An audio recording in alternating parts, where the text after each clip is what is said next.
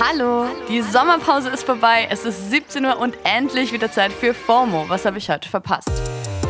Heute ist Montag, der 15. August 2022. Mein Name ist Dana Sadin und heute geht es um Benzin sparen, Energie sparen und Geld für Hygieneartikel sparen.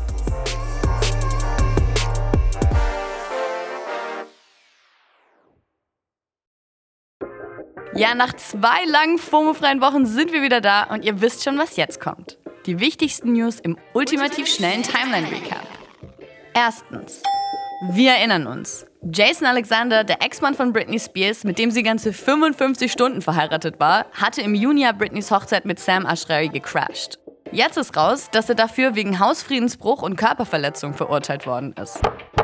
Er darf sich dem Sicherheitsmann, gegenüber dem er handgreiflich geworden ist, nicht mehr als 90 Meter nähern und musste 64 Tage im Gefängnis absitzen. Na, die 15 Minutes of zweifelhaftem Fame waren es hoffentlich wert. Zweitens. Der Hashtag Gasumlage dominiert die Twitter-Trends. Heute haben Gasnetzbetreiber bekannt gegeben, wie viel wir alle ab Oktober draufzahlen müssen. Die Antwort? Rund 2,4 Cent pro Kilowattstunde. Also für einen Zwei-Personen-Haushalt mit einem durchschnittlichen Jahresverbrauch von ca. 10.000 Kilowattstunden wären das so ca. 240 Euro Mehrkosten im Jahr. Drittens. Doja Cat sportet ja seit ein paar Wochen einen neuen Look. Komplett kurz rasierte Haare und rasierte Augenbrauen, die sie dann in funky Designs wieder aufmalt. Also ja, Doja living her best life. Aber es gibt wohl wie immer ein paar Dudes, die finden, dass das nicht gut aussieht und aus irgendeinem Grund denken, dass das irgendwie relevant ist. Doja scheint das auch hart zu nerven und sie schreibt dazu auf Twitter. Ich habe einen Grammy gewonnen und die ganze scheiß Welt bereist. Und ihr wollt nur, dass ich fuckable für euch aussehe, damit ihr euch den ganzen Tag eine runterholen könnt, wenn ihr im Keller eurer Mutter wohnt. Go fuck yourselves. Per Reach. Viertens. Die kraftstoffsparenden Routen auf Google Maps sind jetzt auch in Deutschland verfügbar.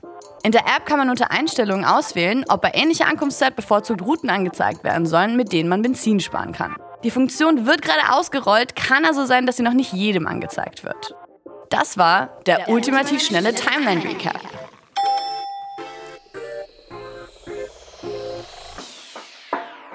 Auf Google Maps wird Benzin gespart, Gasumlage kommt auf uns zu und ja, in erster Linie ist es gerade der Angriffskrieg auf Ukraine, der uns dazu zwingt, unsere Ressourcen effizienter zu nutzen.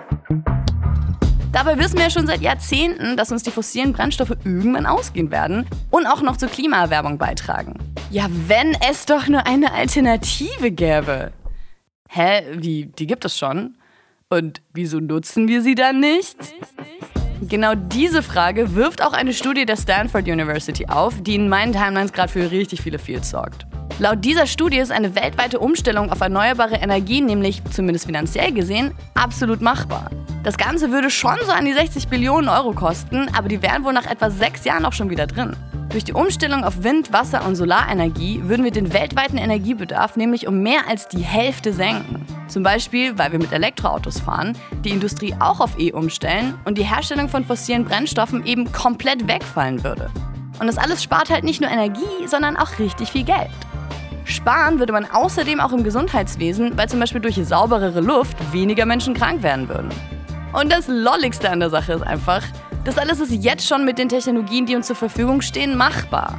Also ich sage mal so, wenn Google Kraftstoffsparen so wichtig ist, haben sie doch bestimmt Bock, ein paar Milliarden beizusteuern.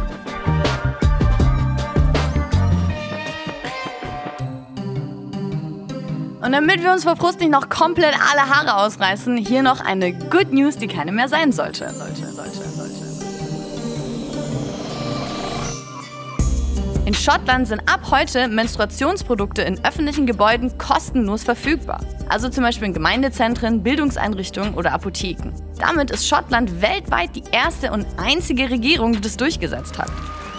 Schottland ist eh ein Vorreiter, was das angeht. Schon seit 2018 bekommen SchülerInnen und StudentInnen kostenlose Hygieneartikel. Shauna Robinson, die Ministerin für soziale Gerechtigkeit, meinte in einer Pressemitteilung von gestern Abend, dass der Zugang zu kostenlosen Menstruationsprodukten von grundlegender Bedeutung für Gleichberechtigung und Würde sei.